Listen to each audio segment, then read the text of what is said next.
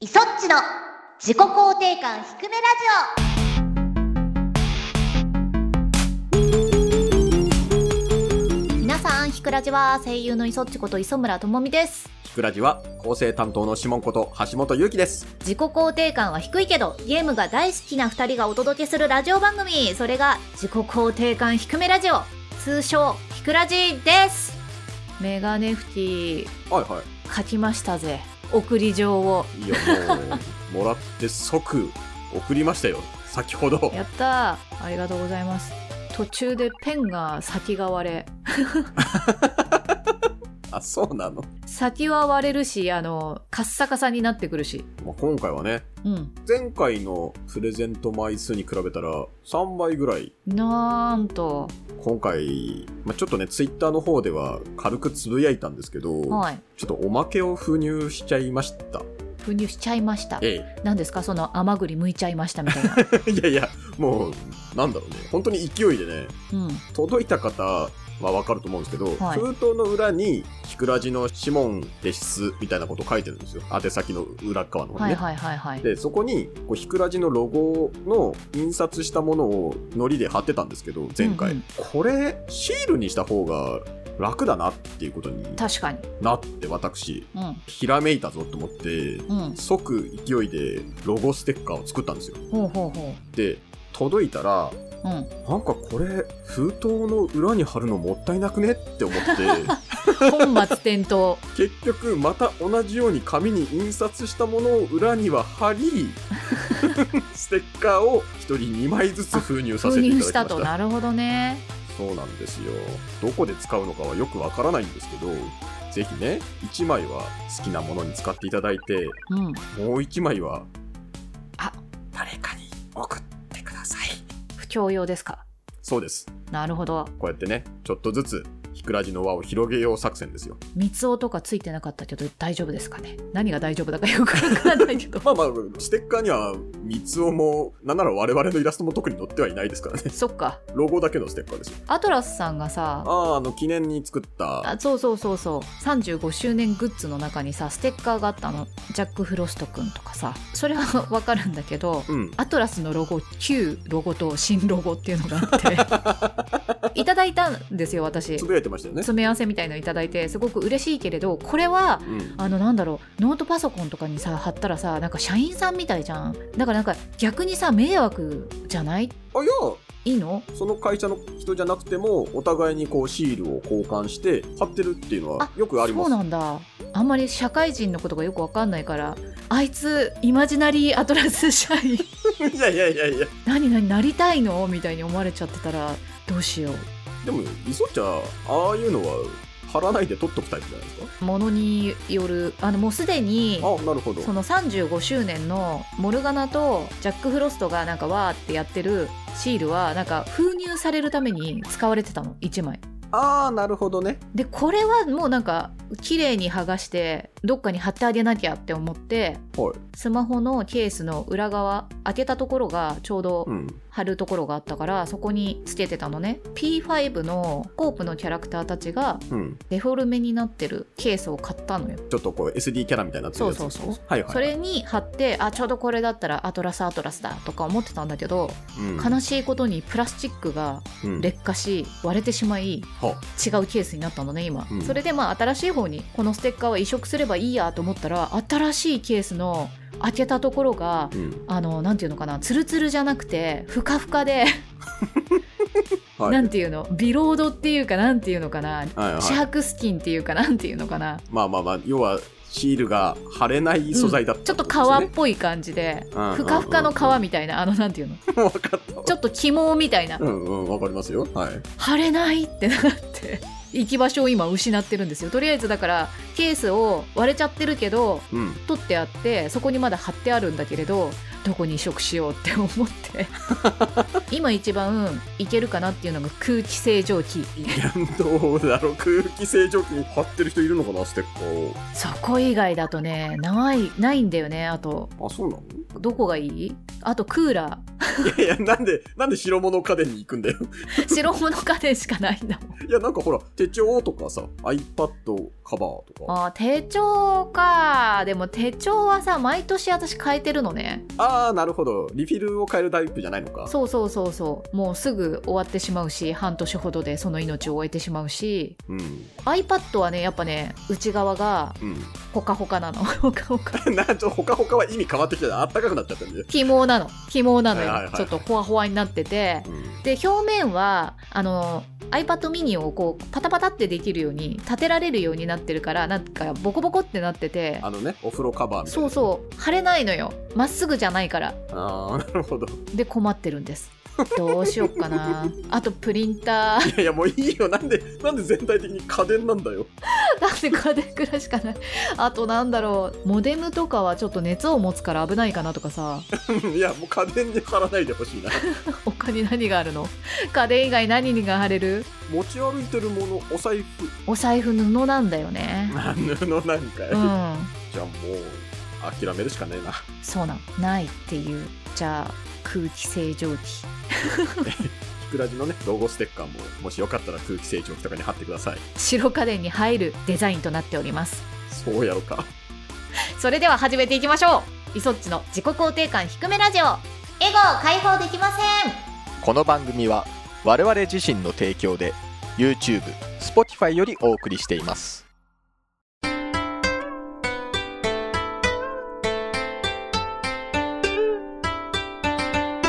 ひくらじ改めましてイソッチですシモンです。ふつおた、呼んでいきましょう。全然関係ないことなんですけど 何でこすかこに入れるな。なよっていうふうにうん、なんだよ。なんかさ爆弾解除マニュアルの時のシモン氏の挨拶の時に「はシエモンです」みたいな時が一回あって あれ、そんなことあっためっちゃ気になってたんだけど何か変化をつけなきゃという、もう一般人なりの必死のアプローチですよ、あれは。ん って思ったんだけど特に何も突っ込まずにいやいや、それをさ、それは収録中に突っ込んでよ。そうさすが「。に シエモン?」みたいななんか言えばよかったかねなんかね早く始めなきゃっていう意識の方があれ強く ていやいやいや、そこで言わないなら逆にここでも言わないでほしかった。いやなんか見直しててああ。気になっちゃったんでいやもうね、僕が一番感じますよ。編集の時に散々聞いてますから。 そっかなんだこの挨拶。そっかこいつって思ってますよ、僕は。行きましょう行きましょう。普通お便り読んでください。はい、えー、と、ひくらじネーム、ベインデッドラインさんからいただきました。ありがとうございあまりがすと。うございます。みそっちさん、橋本さん、ラジオ収録お疲れ様ですあ。ありがとうございます。シエモンさんって呼んであげてね。 哀愁を感じる出来事がありました。それは、値引きされたプリキュアです。スーパーなどで新しく商品を並べるために、前期の商品を安売りして商品を並べるのですが、そこに値引きシールが貼られた前期のプリキュア食玩が並べてありました。食玩たちがへき地に並べられ、誰も見向きもされずにスルーされている姿は、とても哀愁がありました。うん。はあこれでも前期のプリキュア大好きっ子がさラッキーみたいな感じで買ったりしないのかなどうなんでしょうね。僕も今、うん今やってる戦隊ものの食玩を息子と一緒に買ってるんですけど、うん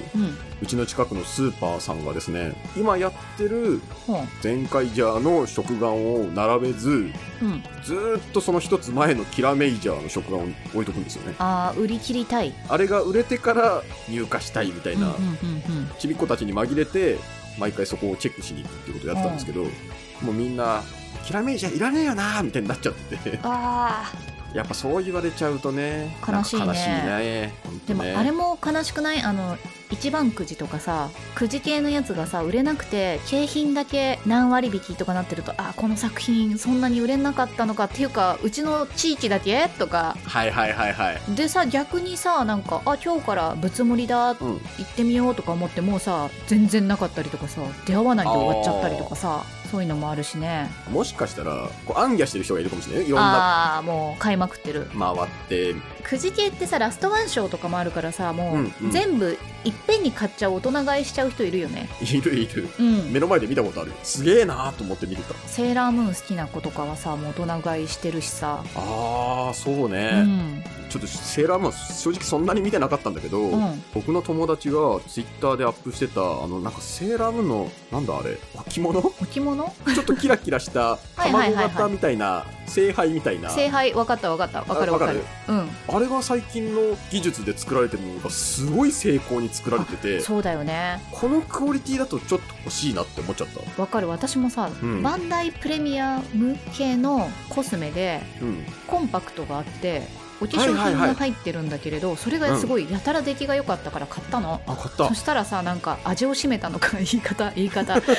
言い方気をつけてどんどんどんどん新商品のさコスメが出てきてさもう毎回さメールが来るわけよ出ましたお客様の購入されたものの中 から類似性の高いものはこれですみたいな あさーそんなにいっぱい買えませんいやでもやっぱりあの子供の頃好きだったものが今のこの技術で作られたらやっぱ買っちゃうよなとは思うわ、ね買っちゃったからねもう買っちゃってるもんねどこで使うんだって思ったけどあの変身スティックあるじゃん はいあはいれはいはいのすごい高いペンでしかもこうピュッて伸ばすとうん刺せるのよ先生みたいにさもうどこを私刺すんだ なんかねまた商売上手ですよセーラームーン出したら次はレイアースだはいは次いはいははいカードキャプターさくらだみたいなうおやめてくれみたいな どんどん来てるぞみたいな、まあそうやってうね、ん新しい商品がガンガン出るとやっぱりどうしてもディスカウント棚に並ぶ商品も出てきちゃうっていうそうなんですよわかりますよ私が出てた作品のがねおコンビニでちょっと安くなってる時があってそれは買い占めときましたこの話はちょっと悲しすぎるんで次のお便りに行きましょうか、はいえー、ひくらじネームジョーカーさんからいただきましたありがとうございま すありがとうございます磯地さんシモン氏ひくらじはひくらじひくらはじはひくらじシャープ57でザッハトルテの話が出ていましたが、うん自分は以前旅行でオーストリアに行った時にホテルザッハーのカフェでザッハトルテを食べましたうんチョコレートの部分も甘いのですが、中のあんずのジャムが暴力的な甘さでした。生クリームと一緒に食べても鳥肌が立つような甘さで、一緒に頼んだコーヒーがすぐになくなりました。その後、デメルというもう一つのザッハトルテが有名なお店にも寄ったのですが、うんうんアジア人旅行者でカジュアルな服装だったためか、店員にスルーされて食べられず諦めましたが、こちらは日本にも出店していて食べることができました。はあザッハトルテは、うんイソッチチイソッハハがオーストリアに行った時にうおん、土産で買ってきてくれたんですよ言ってましたよね。食べたいなみたいになって買った経緯があってこれ同じものってことですよね。同じでもねなんかね大きさがね3種類ぐらいあったんですよあー、なるほど。今回初めて知ったんですけどほうほうほう一番大きいのを買ってくれって言われたの、うん通販をする時にはいはい。で一番大きいので買ったら届いたら、うん大きいって言われていやいやいやなんかね中くらいが一番大きかったらしいの当時はあより大きいグランデが出たんだね。そうそうなんかグランデがあのもしかしたらその時売り切れてたのか店頭であーなはるほど。はいはいはいちょっとわかんないんだけど、通販用に作られた可能性も、うんもしかしたらあるね。もうなんかね大きいとうんチョコのコーティングされてる面積がさちょっとさ小さいのと変わるじゃんうん。まあ確かにバランスがちょっそとうそう変そわう、りまだすかよな。ら大きい方が食べやすかったうんあー小さい方が甘ってなって甘い部分が占める割合がでかくなるってことね。デメルはねあの高島屋さんの地下とかにもねあそうなんです売かっ。てますからあの木箱に入ってますよあそうなんですね。そうあのジョーカーさんね甘いの暴力的な甘さを体験してほしいんですけどうん。アンジェリーナっていうフランスのモンブランモンブラン？西武系列のお店池袋だとね西武西武西武だったと思う のデパ地下とかにあるんですけどはい。これがすごい甘いんだ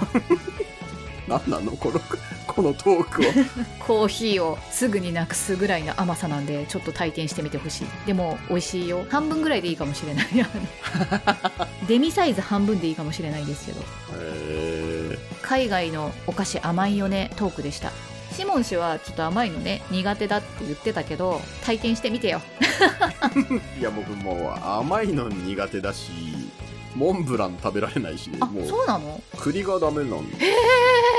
えー、あれこの話しなかった知らなかったは甘くない栗は食えますよあはあ栗ご飯とかに入ってる甘じょっぱいみたいなやつは大丈夫なんマですけロどングラッセみたいなのとかうん要はお菓子として扱われてる栗はちょっとマロンパイみたいなやつとかダメかなそっかコーヒーは好きですか、コーヒーはもう毎日飲んでますねああブラックでブラックで ほうほうほうほうあでもねブラックと合うと思うんですけどねそうですか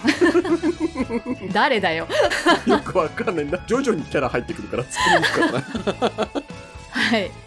お便りありがとうございましたそれでは今週のコーナーに行きましょう私の好きを聞いてエゴ爆発ライトニング毎回テーマに従ってイソッチとシモンが自分の好きなものについて熱く語りますリスナーの方からいただいたお題でお互い3分程度を目安にライトニングにトークしましょう。じゃあ今日のお題ですはい。ひくらじネームおかやんさんからいただきましたありがとうございまありすがとうございます。イソッチさんシモンさんこんにちはこんにちこんにちは。自分は格闘ゲームでは女性キャラをメインにしがちなのですが私と一緒だ、うん例外的に惚れ込んだ男性キャラがいます、うんそれはバーチャファイター4エボリューションから参戦した日野上剛です病的な青白い肌に傷の目立つ顔柔道家かつ暗殺者というヒールキャラで投げてから殴る蹴る殴ってから投げる粗暴なセリフなど自分の癖に刺さりまくりでしたうんしかもお声が関俊彦さんで当時の自分は NHK の笛のお兄さんかっこ顔出しでの出演 や爽やかで優しげな役柄などの正義側の印象でしたのでギャップにはまり主人公の結城明のライバル的存在でありながらゲーム的には弱キャラだったというギャップもポイントが高かったです現在セガさんがバーチャファイター e スポーツと銘打ったプロジェクトを立ち上げていてそれに期待を寄せていますお二人は意外にもドハマりしたキャラや作品はありますかはあなるほどね。これねライトニングにねライトニングどういう意味でこれ ライトニングはライトに語るって意味じゃないですよ。逆にライトに語ってしまう感じになっちゃうかもなって思ったんですショートになりそうですそうそうそああまあまあそれはそれでいいんじゃないですかううんじゃんけんしますかじゃんけんぽいグーあごめん ぽいって言っちゃ ったリモートじゃんけんじゃんけんちょっあじゃあそっちからいきましょうか私からかちょっと僕もどんな感じなのかお聞きしたいからねではイソッチが体験した意外にもドハマりしたキャラや作品ですどうぞドハマりってほどのハマりではないかもしれないんですけれど自分で好きになって意外だなって思ったキャラクターはうんペルソナ4の辰巳寛治くんですほなんかあんまり大柄なキャラクターとかにあんまり心を動かされないっていうか、ううんどちらかというと細身のキャラクターでうんこうなんか中性的な感じのキャラクターの方が好きだったりするからうんうんああいうなんか、たけだけしい、しかも不良みたいなところで、最初のこうね、うんトリセツとか読んだ時には、うんあ、なんか使わないかもしれないな、パーティーに入れないかもしれないなって思っていたんだけれど、うんまあね、アトラスさんっていうか、ペルソナのゲーム全般がそうなんですけど、ストーリーやっていくと、うん大抵、うん見た目と反したギャップとかあこのキャラこんなこと言うんだみたいな仕掛けがあって寛治君はもうそれがすごく発動したキャラクターだったんですねはいはいまずあの手芸大好きそうねお母さん大切にする直人くん大好きもうねあの1年組の可愛さ直人くんリセチ寛治くんのあの3人のトリプルで来た時の掛け合いとかもすごい良くてうんなんかいつの間にか、あ、幹事くんもじゃあ、ここは雷弱点多いから入れとこう、みたいなね、感じで、あの、自然と入れられるというか、まあ、うん普段だったら多分入れないようなキャラクターなんですけれど、うんこう好きになったよっていう、なるほどはい。まあペルソナはあれですよねキャラクターの掘り下げがすごいから、うん。わかりやすくこのキャラクターはこういうキャラクターだよっていうだけでは終わらないというかそうね、なんかあの、デザイン的にはすごい、記号を大きく作っているっていうか、パッと見こうだろうっていうのをバンと打ち出しているキャラクターじゃないですか。うんうんでもなんか性格すごい細かく作っているし、まあ、それに基づいて、うんまあね、トラウマな部分だとかうんうん乗り越えなければならないものだとかストーリーがね重厚だからこそこう、ね、人物像に厚みが出るというかうんなんかね一回本当に寛治君みたいな方に出会ったことがあってお漢字君みたいな方はあのもう多分特定ができない時期だからお話しするんですけどい私の目の前で交通事故が起こったの。おうおう学習塾が多分近くにあったと思うんだけれど奥さんたちがもうテンション上がっちゃっててわーって出てきちゃってはいはいはい車がもう急ブレーキ踏んでバンって当たっちゃってお子さん大泣きみたいになってうんうんうんでもなんかそんななんていうのかな大事には至らない感じでなんか私も救急車とか呼んだ方がいいかなとか思ってうん結構さでも事故目の前で見ちゃうとその急ブレーキをかけたタイヤが焦げた香りとかうんうんうんすごくリアルでうんもう手震えてんの電話のこおーうボタンを押なるすうんそしたらさ横からさもう本当オラオラ系のさお兄さんがさう「んあ大丈夫ですよ自分電話かけたんで」とか言ってきてほ「ああありがとうございますすいません」みたいに私が返したら「ううんああこれここで事故が起こってるって分かんないから渋滞できちゃってますねちょっと俺行ってきますわ」とか言ってほうお姉さんなんか仕事とかで時間なかったら全部処理俺がやっときますからほういいですよって言ってくれたのへーバイクに乗ってあの一個一個車のフロントガラスをトントンってやってあそこでちょっと事故が起こったから迂回してくださいって言いに行ってて。えー、すごい人だなでわ幹事くんみたいって思って ジ君みたいいやなんかね見た目も幹事くんっぽかったんだよおいランニングでさなんかちょっとこうシャツだけ羽織って夏だったんだけど幹事くんみたいって分かったわ心の中で「幹事くんありがとう」 勝手にもう幹事くんって私の中では名前をつけてたんだけどその人が実はとかっていうのはないんですよねきっとねこの先にね実は関さん そんなことない関さんがちゃんとやめてくだ顔を私 存じてますから声でわかるわまずさい流れ玉が急に関さんに行くのやめてくださいじゃあシモン氏いいですかわかりましたそれではシモン氏の意外にもドハマりしたキャラや作品お願いしますはい。自分的には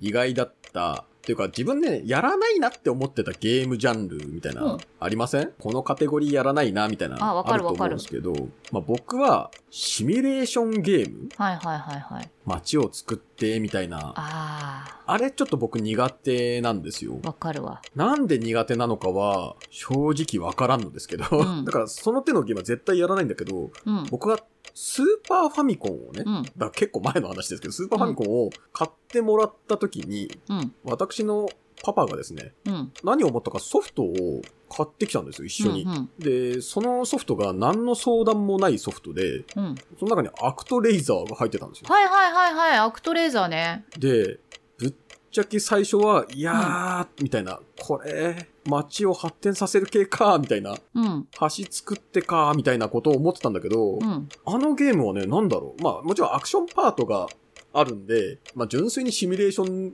だけではないっていうのはあるんですけど、うん気がついたらね、結構やったなーって感じで、多分、当時ね、まだ時間がたくさんあったからかもしれないけど、多分ね、10周以上やってるんですよね。おー逆に言うと、それ以降は、街づくりとか、国づくりみたいなのは、あんまり手を出してないんで、うんうん後にも先にもそのシミュレーションみたいなので、あんなにやったのはアクトレイザーだけなんじゃないかなっていうのが思い出したところでした。はい以上です。なるほどアクトレーザーね、うんアクトレーザー曲すごい良くなかったですか曲がめちゃ良かった。小城雄三さんです 私ねフィルムはほんとすごい好きで曲あの最初のステージの曲はいはいはいはい。フィルムはね、わかりますよ。そうそうがすごい好きで、うん。あのアクトレーザーの曲が素晴らしくて、うんうんファイナルファンタジー4の曲をね書き直したっていうね植松さんがああ、そうなんだ。そのぐらいの逸話ですよ女神転生じゃないですけど、やっぱその神々のところを扱ってたりするから、ちょっとそういう荘厳なうんうメロんディーラインみたいなのが、やっぱり印象にはちょっと残ってますよね。ねうんさ すが。小城さん小城さんのねお母様私音楽家って言っちゃったんですけど絶海 かなはいはい。ピアニストが正しいです まあまあまあ、講義には音楽家なんじゃないでしょそううそか。うですねええ作曲家って言っちゃったかもしれないですちょっと作曲家はちょっとそうですね変わっちゃいますねそうです ねそうなんですそうですねなんでピアニストが正しくでしたけど、アクトレーザーの続編でスーパーファミコンで、ソウルブレイダーって確か出てるはずなのあれソウルブレイダーって続編なんだっけ違うあアクトレーザーとのつながりって書いてあるからそうじゃない、えー、ソウルブレイダーもやりましたよ、うん、ソウルブレイダーはあの立川幸秀さんが五代五はいのはいはいはい曲を作っていて、はいはいそれもねすごい曲良かったんだよねあの解放された時の曲と解放される前の曲がアレンジ違いになっててはいはいはい はいサントラ買ったら最後のエンディングテーマを立川幸秀さんが歌ってるっていうあーそうなん子だ供ながらにびっくりした「えー!」みたいな えー歌が入ってるって思ってそうかソウルブレイダーは繋がってんのかそうなの曲ねいい曲だったよこれも「テレレレテテレレレテレレレレレレ」ってやつまさかイソッチがシンセサイザーとなって演奏してくれるとは思ってもいませんでしたけどもなんかめっちゃ覚えてる曲だからまあサントラ買ったっていうのもあるけどうんうんうんあそうかソウルブレイダーとつながってんのかなんか全然違うものとつながってると思ってたあ合ってたやっぱガイア幻想記とか天地創造と合ってるんだこれ3部作だやっぱりあーなるほどそう僕ガイア幻想記天地創造もやってで、はいはいはいはいそれでソウルブレイダーやったんですようんあーでもまさかアクトレイザーともつながってるとはねそうなんですよなるほどでもわかるわ私もなんかシムキンあんま好きじゃないけどソウルブレーダーとかアクトレーザー好きだわあらまた同じような感じになっちゃいましたね面白いねうんいやでもなんかそこも似通ってんだなっていうのはちょっとやっぱりかって感じがしましたねねはいそしてそしてなんかコーナーがアップデートされるんですかこれはまあいろいろ考えていたんですけどこのうんエゴ爆発ライトニングトークはクイズで皆さんにこうねテーマを先にお出ししてそれに関するお便りをもらうってことができそうだなって思ったのではい我々だけでなく皆さんからもあーなるほど投稿いただく形に変更してみようかなと。なんで、事前にね、この、このトークテーマだよっていうお題を出させていただこうかなと思っておりなまるすほよ。どじゃあ今回のテーマはお便りをちょっと読んでいただけたらと思います。はいはいひくらじネームまことのジャモンさんからいただきましたありがとうございあまりすがとうございます。いそっちさんシモン氏ひくらじはひくらじクラはジは、リトルナイトメア2の第3回アーカイブ視聴いたしましたテレビが重要アイテムな回でしたね、なのでライトニングトークのお題として好きなお笑い芸人さんはどうでしょうか漫才ならこの人コントならこの人歌ネタならこの人などあるのでしょうか気になりますはい。我々もね、好きなお笑い芸人さんというテーマで、今まで通りこうトークを考えてはきますけど、ぜひ皆さんからも、僕はこれが好きだよ、私はこの人が好きっていうのを、ちょっと寄せていただきたいなと。難しいですね難しいですかいやどうだろう 何が難しかったいや皆さんがどういう知ってる芸人さんとか来るかなとかちょっとドキドキしますねでももしかしたらここでほら新た新なしいうんお笑い芸人さんを知って好きをね広げることが皆さんできるかもしれないし我々からも発信できるかもしれないということで、なるほどということでこちらのトークテーマに関する皆さんの好きを投稿してくださいねお待ちしています以上エゴ爆発ライトニングトークでした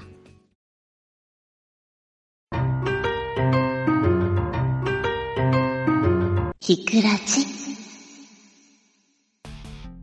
エンディングですもうダメだ いや何が夏は締め切って収録するのはやっぱダメだちょっとね湿度が半端ないよこれ今はね特にひどいですよね早く梅雨明けしないかな本当ですようん、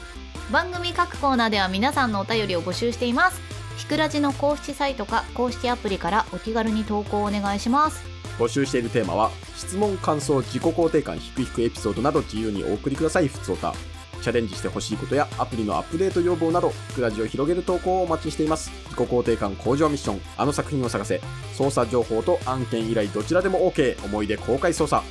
我々に熱くプレゼンしてほしいお題を募集エゴ爆発ライトニングトーク次回開催テーマは好きなお笑い芸人です